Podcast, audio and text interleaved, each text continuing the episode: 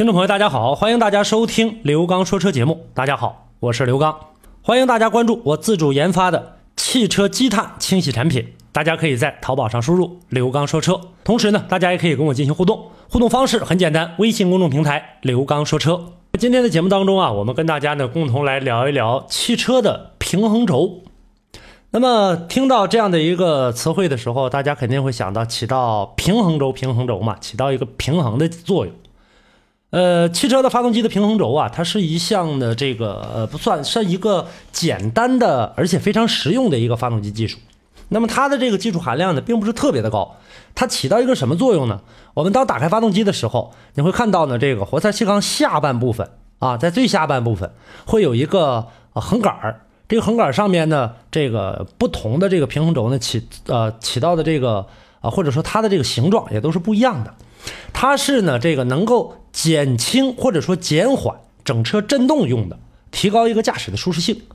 那很多朋友呢说，在这个啊整个的这个引擎部分当中有这样的一个结构，为什么要有呢？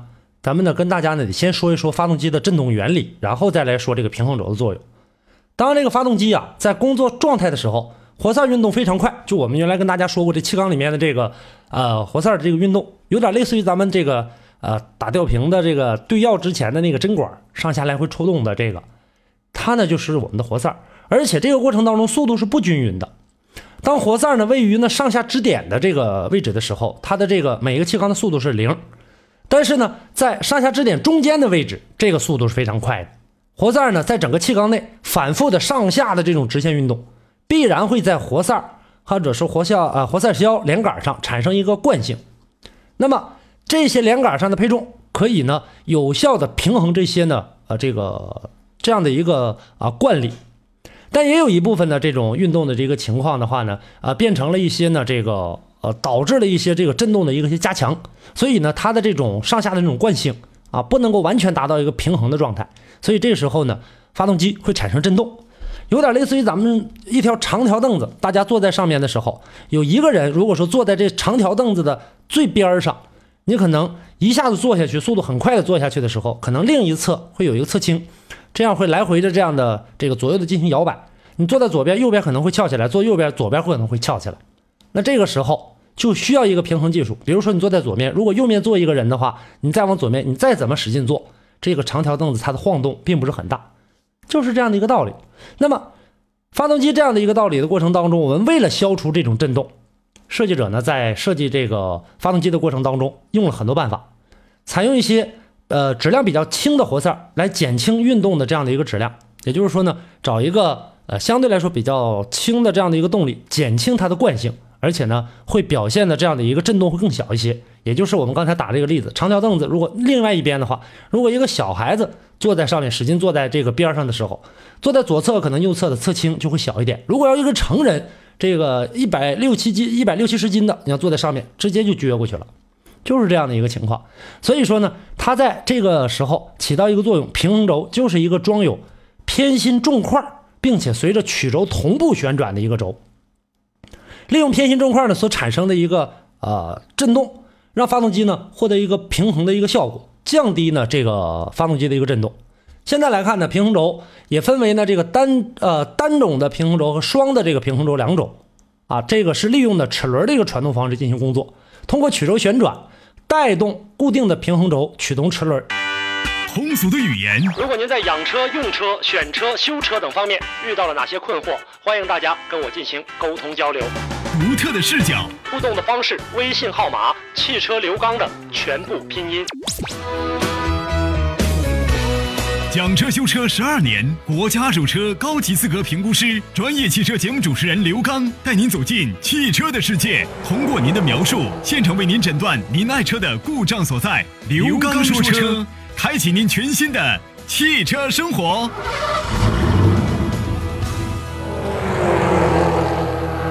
呃，平衡轴呢，从动齿轮呢，得呃，跟这个呃整个的这个发动机来进行抗衡的过程当中，它的这个震动。会直接的被啊这个削弱，而且现在来看，使发动机震动呢，确确实实也得到了很明显的改善。所以不少的这个车型当中，都已经，呃，应该算是百分之九十八以上的车型吧，接近百分之百。当然有一些特殊的这个车型的话，呃，为了呢这个减轻整车的质量，比如说这种呃相对来说我们自己改装的这种呃这种所谓的赛车，并不是我们呃完全用的这种专业的这种赛车，这个上面可能会呃被这个取消，因为呢它能够减轻重量，减轻重量的过程当中，它的这个车辆的这个提速会更快。实际来讲的话，它的这个呃重量并不是很高。而且呢，当活塞上下运动的时候，发动机呢产生的这个震动啊，它和整个你的这个车速的这个转速，发动机的转速是有关的。按照正常数值理论来讲的话呢，它的这个振动频率和发动机的转速应该叫做同步的这种，或者叫一阶振动。频率的这呃这个是发动机转速两倍的呢，就叫二阶。那往上三阶、四阶很多了。所以呢，它能够控制住这样的一个发动机的噪音的产生。那么。为了消除这种震动，现在还有很多的这个车型，还有像这个微型的这种双缸布置的发动机，还有甚至现在在一些摩托车发动机上采用的也有这种平衡轴的技术。那平衡轴呢？啊，刚才跟大家已经说了，它就是利用一个呃偏心的重块来随着这个轴同步旋转，它旋转它也旋转，然后呢产生一个反向作用，就你往下你往下来，我往上去，这个力量相对来说就能平衡一些。所以说，在这个过程当中，现在来看。啊，包括不仅仅是汽车，刚才我已经说了，摩托车也有，还有这种单双的这种平衡轴，怎么回事呢？单的这种平衡轴啊，它呢是利用齿轮传递方式来进行工作。刚才已经跟大家讲了，那么通过曲轴旋转带动的这个固定的平衡轴来驱动齿轮，平衡轴的从重齿轮再输给平衡轴。单的这种平衡轴呢，可以平衡占整整个的这个比例的一部分。那么现在呢出来的这种双平衡轴，它是这种。链采用链条传动的方式带动两个平衡轴转动，其中一根平衡轴和发动机的转速它俩是相同的，它可以呢消除发动机的这样的一些震动。另外一根平衡轴它的转速是发动机转速的两倍，比你那要快，可以呢消除第二次。双平衡轴相对来说比较复杂，而且呢这个过程当中成本也比较高。一般情况下那些高端的车型上可能会用的多一些，尤其呢它会占用的这个发动机的空间会比较大。呃，有很多的这个车型啊，在使用的过程当中，两个平衡轴和气缸中心线成的这种角度对称的布置，旋转方向呢正好相反，转速呢呃与这种曲轴的转速呢是相同的，用平衡轴啊这种惯性来控制车辆，所以说它能够减轻发动机的一个震动，达到呢这个减轻发动机震动的过程当中，还能够降低发动机的噪音，震动小了。发动机的这个寿命也会随着这个呃震动的减少而延长，提升驾驶者的一个舒适性。这种专利技术最早啊，实际它是现在被移植到这个汽车上了。最早呢，它是在摩托车上首先使用的，因为摩托车呢，它在整个的这个使用过程当中，它的这个气缸震动相对来说呢要更为直接，而且呢会更大一些。呃，现在来看，放在一些呢这种呃汽车身上，在我们发动机使用的过程当中，它能够起到相当大的一个啊这样的一个平衡作用。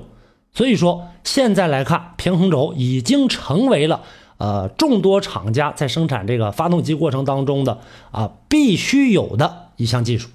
这就是今天跟大家呢共同讲的这个平衡轴方面的一些知识啊。希望呢我们大家在使用车辆的过程当中也要了解。知道我们的这个发动机上还有这样的一项技术。好，以上呢就是跟大家呢带来的今天的节目话题内容，感谢大家的收听，也欢迎大家呢在节目之外呢继续咱们进行互动，多种的互动方式。呃，大家关注我的微信公众平台“刘刚说车”四个汉字，呃，微信啊实时微信，大家关注“刘刚说车”全拼加上阿拉伯数字一，刘刚说车一。呃，周一到周五晚间八点三十分到九点三十分，个人电话为大家开通幺五五六八八幺二幺七七，同时大家呢可以搜索。同时呢，大家呢也可以在淘宝搜索“刘刚说车”的积碳产品清洗套装。好，感谢大家收听本期的节目，下期我们再见。金属中提炼思想，保持高品质，保持高品质的坚持。爱车人的注目和心动，我们因汽车而热爱生活。我们爱车的执着滋养着精神，创造着气概。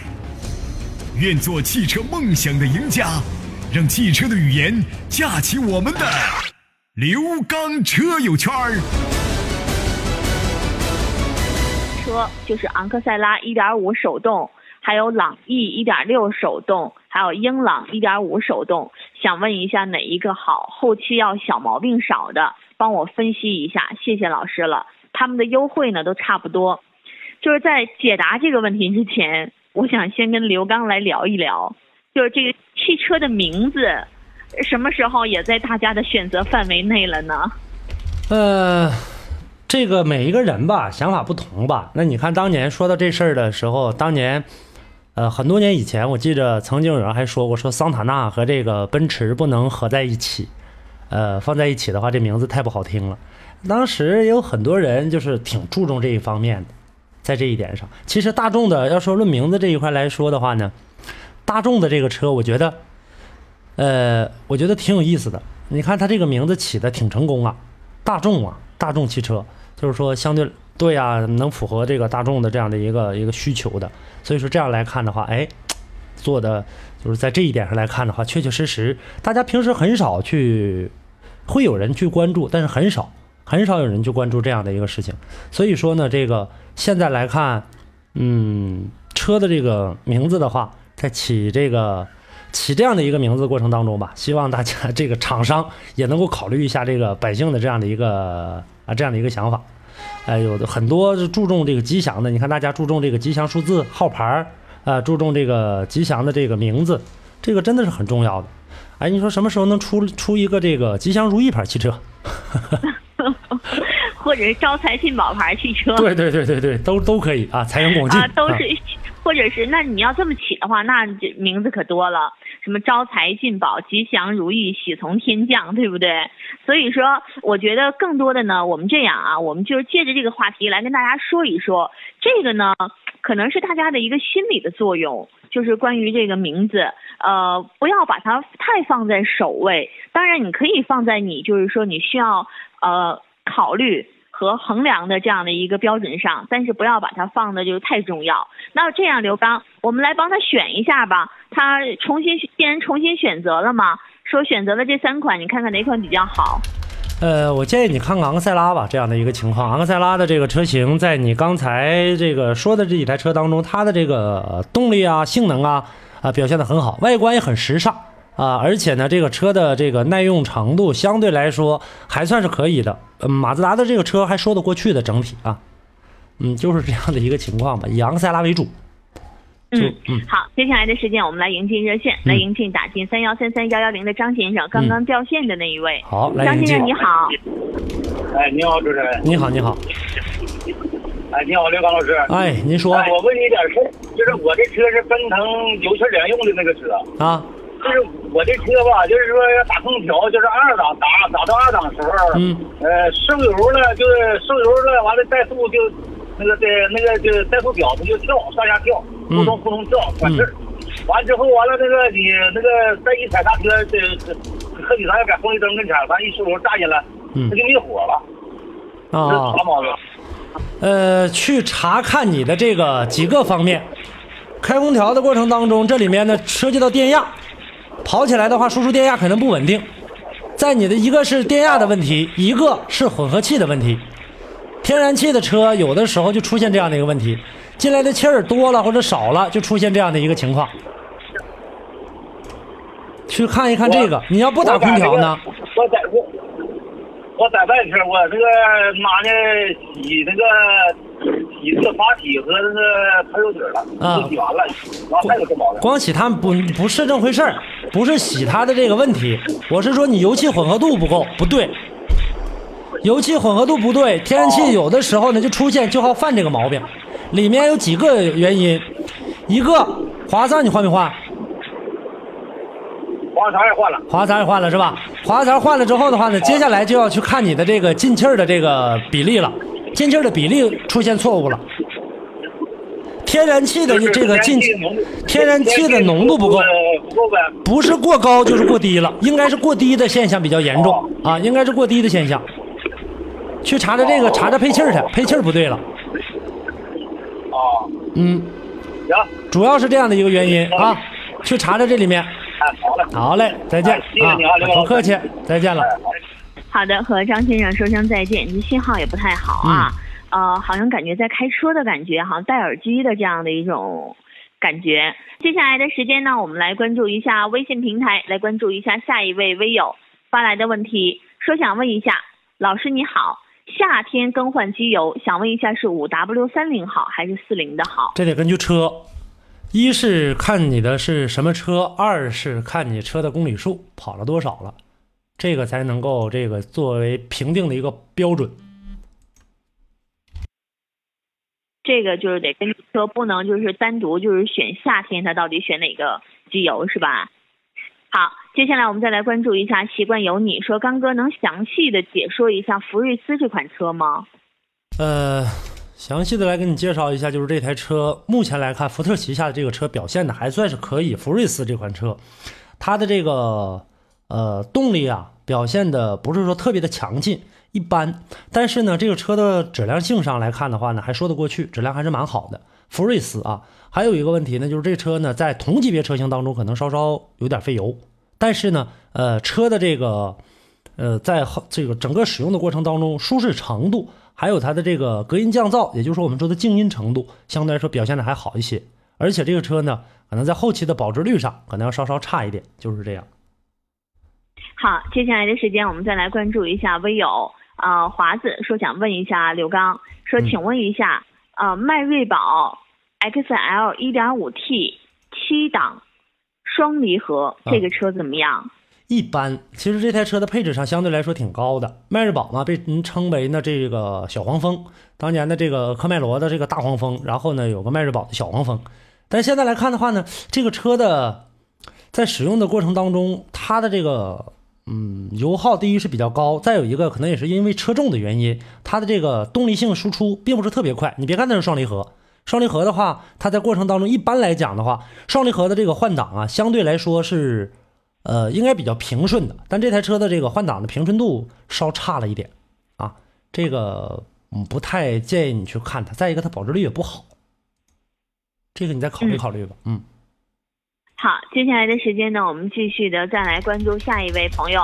呃，周说想问一下，你好，小车是否需要做底盘装甲？这个跟小大没关系啊，这个跟这个一点问一点关系都没有。你现在来看的话呢，就是说目前的这种情况下的话，呃，第一就是说你生活的这个环境啊，环境的这样的一个气候，如果非常潮湿的话，那么底盘常年不见光，你这个过程当中，呃，做个底盘装甲的话，可能会好一些。因为这个潮湿，它可能会呃阻止住与外界的空气的一个隔离，也就是说呢，这个过程当中潮湿的空气进不来，这是一个情况。那么在北方的过程当中呢，就是说底盘装甲这个功能起到一个什么作用呢？比方说冬天下雪比较严重的话，这个时候路面上撒的这个融雪剂，这里面有严重的腐蚀现象，有了它的话，还是能够呢隔离开这种腐蚀，相对来说会好一些。好，接下来我们再来关注下一位微友，说刘老师你好。请你帮忙分析一下新款的宝来自动低配和现代的朗动自动低配选哪个好？我呢三十七岁，上下班用，周末也会出去玩，一个多月回一趟老家，来回三百公里的高速，哪个后期能省一点心？是这样，就是说你目前来看的话，呃，以宝来为主吧。我觉得宝来的话，其实这两台车都挺省心的，后期故障都不多。但是我觉得从长远角度来看的话呢，包括什么保值啊，包括呢整车的这个呃皮实程度啊，还有呢这个维修的这样的一个费用啊，我觉得宝来表现的会更好一些，就是这样的一个情况吧。好，我们直播间的热线电话三幺幺八五二八三幺幺八五三八以及三幺三三幺幺零继续开通。来，再来关注一下啊，下一位朋友说：“刘老师你好。”我现在呀看中了斯柯达的心动这款车，嗯，现在比较纠结啊，到底是买低配 1.4L 还是买低配1.6的呢？好多网友都在说说1.4是德国血统，1.6呢是中国本地这个调教的，说价格呢相差一万块。对于我们这些想买这款车的听友来说呀，这也不是个小数目，一万块也挺多的。麻烦您帮忙点评一下这款车到底值得购买哪一个？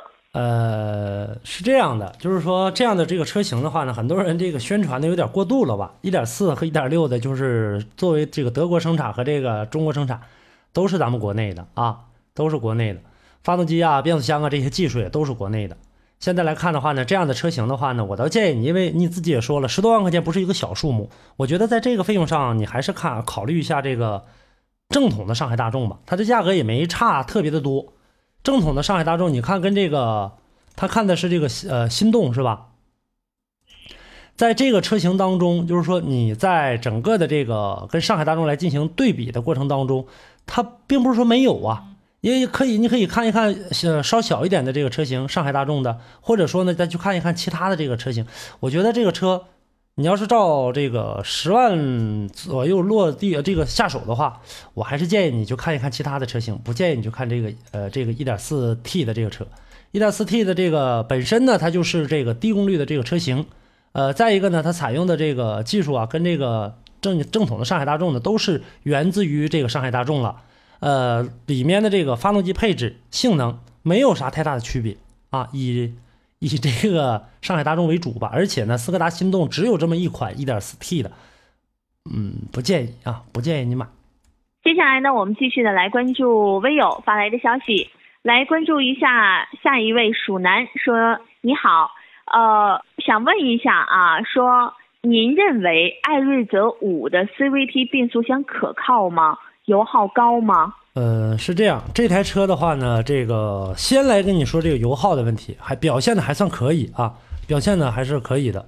但是呢，呃，作为这个变速箱来讲的话，我觉得这个车还算说得过去。它的这个变速箱呢是这样，呃，不算是这个什么进口的这个变速箱，整体来看的话呢，就是算是自己的这样的一个汽车公司自己生产的啊，算是一个这样。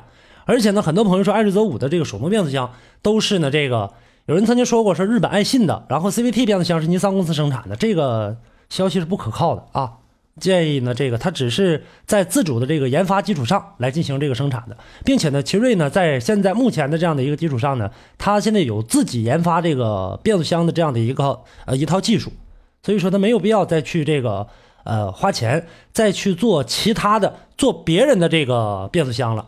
艾瑞泽五呢？去年，呃，大概是在去年的这个过程当中，他自己这个投产了自己的这样的一个变速箱工厂啊。现在来看的话呢，比原来的这个平顺性要更好一些了。而且呢，变速箱的这个因为 CVT 的嘛，呃，相对来说它的这个质量上来看，还有呢它的这个提速的这个动力来看的话，而且呢变速的这个范围，也就是我们所说的这个速比的这个范围，比原来要强多了。但是至于能够呃，在后期的这个使用的过程当中，说一点毛病没有，这不太可能啊，不太可能。而且呢，说动力的这种表现，跟这种纯正统的这种合资的变速箱，或者说呢这个外企的这种变速箱来表现的话，可能它的这个动力输出相对来说还稍稍逊色一点，但是平顺性是好的啊，还算是可以的。我只能告诉你到这儿啊，就是这样的一个情况。嗯。好，接下来呢，我们再继续的来关注一下，关注一下下一位朋友啊。这位朋友还有一个问题啊，嗯，他说的这个艾瑞艾瑞泽五的 CVT，他想问一下，他比较纠结，就是是选手动挡还是自动挡？就是上班挺堵的，呃，只有两公里，那这种堵的不像样。那这种情况下就买自动挡吧，买手动挡的话，在那憋着，在那堵着的，手里的脚底下踩着这个这个呃离合器，然后在那始终不停不停的含着走，多累呀。嗯，好，这是给您的一个建议。接下来呢，我们再来关注一下吴宇，他想问一下刘刚，说刘老师你好，请您说一下猎豹 CS 幺零这车怎么样？呃，猎豹 CS 幺零的话，哎呀，我不太建议你买这个车，后期的油耗比较高，再一个这车噪音比较大，动力也不是特别的好，呃，小毛病多一点，这车不太建议啊。外观样子很好看。嗯。好，接下来再来关注一下王卫卫说：“你好，刘刚老师，我是北京的听众，听您的节目呢也有几个月了，想向您请教一下，奔腾 B 三零这车怎么样，值不值得入手？嗯，平时就是在北京的郊区开，跑长途就是回老家。我觉得。”呃，还是这个看看这车还算可以吧。就是说，现在来看的话，奔腾奔腾旗下的这个车型吧，B 三零的话，虽然说没有什么特别特别好的一个动力的话，但是质量上比原来的这个车要好好很多了，说得过去了。现在这个车，但是后期的一些小问题肯定是存在的。这类的车啊，呃，都是小问题，太大的故障不存在。好，那接下来呢，我们再继续的来关注一下风云，他想问一下，新宝来1.6和1.5的别克英朗、卡罗拉哪个好？省心、皮实、省油。呃，什么和卡罗拉？新宝来1.6和1.5的，还有别克英朗及卡罗拉。一点五的英朗，一点六的宝来，还有卡罗拉。我觉得你在这个卡罗拉和宝来当中去选择一下吧。这两台车你可以考虑考虑一下，相对来说，呃，后期的这个质量上和这个省心程度上会更高一些。嗯，好，接下来呢，我们再来关注一下，关注一下下一位朋友，来看一下，这位是，呃，过河说想问一下刘刚，说现在呀没办法了，嗯，呃，钱呢？不够，为什么呢？要开店不够买雅阁了，要不原来呢想选雅阁。啊他说我准备呀换一辆便宜点的国产车，现在看了几款，奔腾 B 三零、帝豪、逸动和艾瑞泽五都是八万左右的。顺便问一下，这 ESP 这个应该列为必选吗？没有必要非得作为这个必选的一个条件的 ESP 啊！如果大家说这个对 ESP 始终是有纠结的话，大家我建议大家到这个蜻蜓 FM 刘刚说车里面去听听。呃，我曾经跟大家单独解释过这 ESP 的这样的一个情况。这种情况下的话，嗯，他看的是卡罗拉，还有什么？啊，卡罗拉、B 三零、奔腾 B 三零、帝豪。还有逸动、艾瑞啊，没有卡罗拉，你就把我绕进去了啊！奔腾 B 三零、帝豪、逸动，还有艾瑞泽五。我觉得这几台车当中，你看看奔腾 B 三零和这个艾瑞泽五吧，在这俩车里面选一个，能更好一些。嗯，好，接下来呢，我们来迎接热线吧，来迎接打进八五二八的王先生，有问题要咨询。王先生你好。哎，你好，主持人。哎，你好，你好。啊，你好，刘老师。哎，你好。我想探讨一下，问您，就是说，您看这个新款桑塔纳这这个车怎么样啊？挺皮，挺皮实的一款车，但是从配置上来看的话，那就很差劲了。但是车还算可以吧，还说得过去。不过要看的话，一点四的不行，得看一点六的，一点四 T 更不需要了。那个价格上啊还不低，没有意义。啊，嗯，就是说的刘老师，我听也听经常听您的节目，就是说的。原来想考虑捷达了，但是好像大家一对一致就是对后出的新捷达不是很认可，是那种感觉。对，这是肯定的。那就是说，如果说在捷达跟桑塔纳之间选的话，现在说还是还是桑塔纳呗，还是桑塔纳，还是桑塔纳。这个车是这样，就是说，不是说桑塔纳质量好了，你知道吧？是因为捷达质量坏了，然后把桑塔纳给显出来了。要不然的话，因为 因桑塔纳这个车是这样，就是说，现在来看，你看第一。就是说，它除了皮实耐用以外，剩下的这个更多的好处，你比如说它的这个动力，也不是说特别的强，也一般。呃，换挡相对来说呢，还比较迟缓一些。动力输出呢，呃，相对来说也不是说特别快。但是呢，人有一个问题呀，就是说我没毛病，我不犯病。这个过程当中就好在好在这一点上了。所以说，大家在这个价位当中买车，就考它跟捷达一比，捷达是这个样子也好，配置也高一些，比这个桑塔纳。但是你架不住今天修明儿坏呀。刘老师，我还想麻烦您问一下，就是这个新款这个轩逸这个车，就您个人对就是认为这个车是怎么样的？我觉得要是这么比的话，拿桑塔纳跟轩逸比的话，那你就看看轩逸去。轩逸的话，毕竟从这个性能上啊、质量上啊、呃，这个包括它的豪华程度啊，我觉得都比桑塔纳要要好很多，而且油耗啊也比它省。那个新轩逸，那个刘老师，我问的可能您您别多心。没事。他真的像他说的那样，就是说的六七升油就能够吗？在室内就自动挡的车？不可能，不可能啊！它六七升得得八个左右吧？它不是说特别费，但是它也不是说说特别省啊，八个左右。呃，那那再麻烦您一下，刘老师。没事，你就说吧。就是那个新轩逸和这个。卡罗拉要是比较的话，那就那肯定是卡罗拉了。那你现在属于是，你现在看车的过程当中是属于价格一点点在提升，这个价格一下下就高上来了。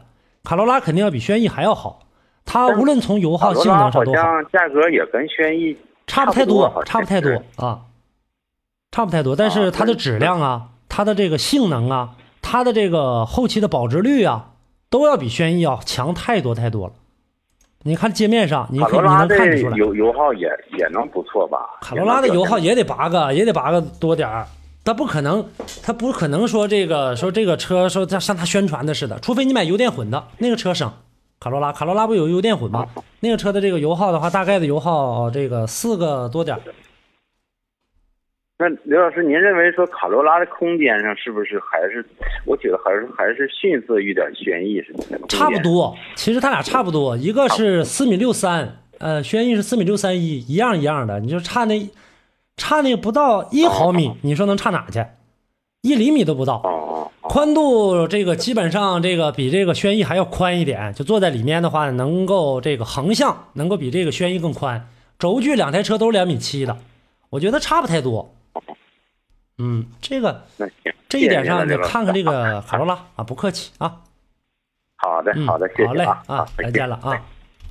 好的，和王先生说一声再见啊！各位现在如果有问题呢，可以继续的拨打热线三幺幺八五二八、三幺幺八五三八以及三幺三三幺幺零。外地的朋友加拨区号零四三八。接下来呢，我们继续的再来关注一下微信平台微友们发来的消息，来关注一下。嗯啊、一位朋友啊，我们来看一下，看一下，这是咨询二手车的，二手车是在十一点之后，希望各位嗯能够记得。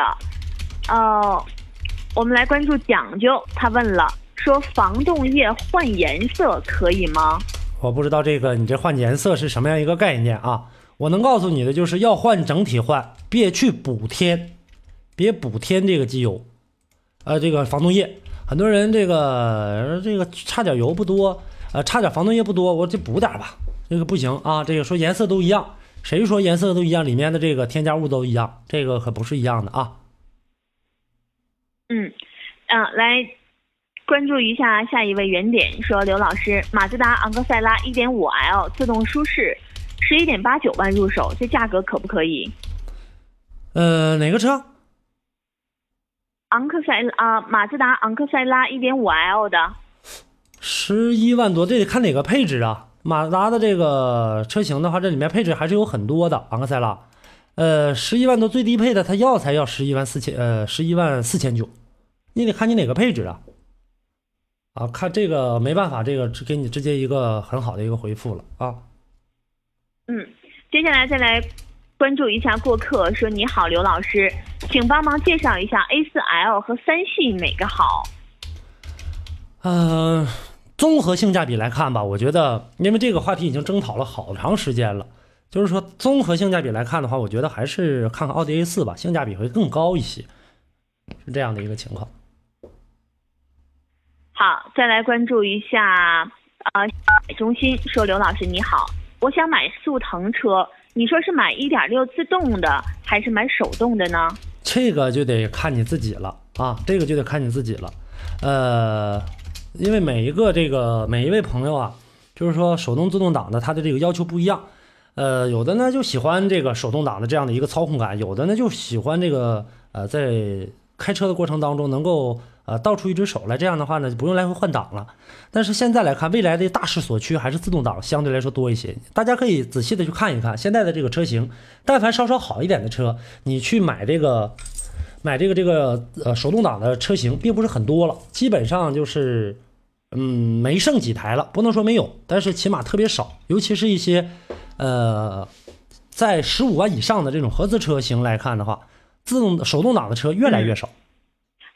在北京时间十点五十九分的时候，我们要稍事休息，来迎接一段广告。广告之后，马上就十一点钟了，进入到我们直通二手车的环节。各位呢，如果有任何关于二手车的问题，稍后呢就可以给我们打进热线了。我们一会儿见。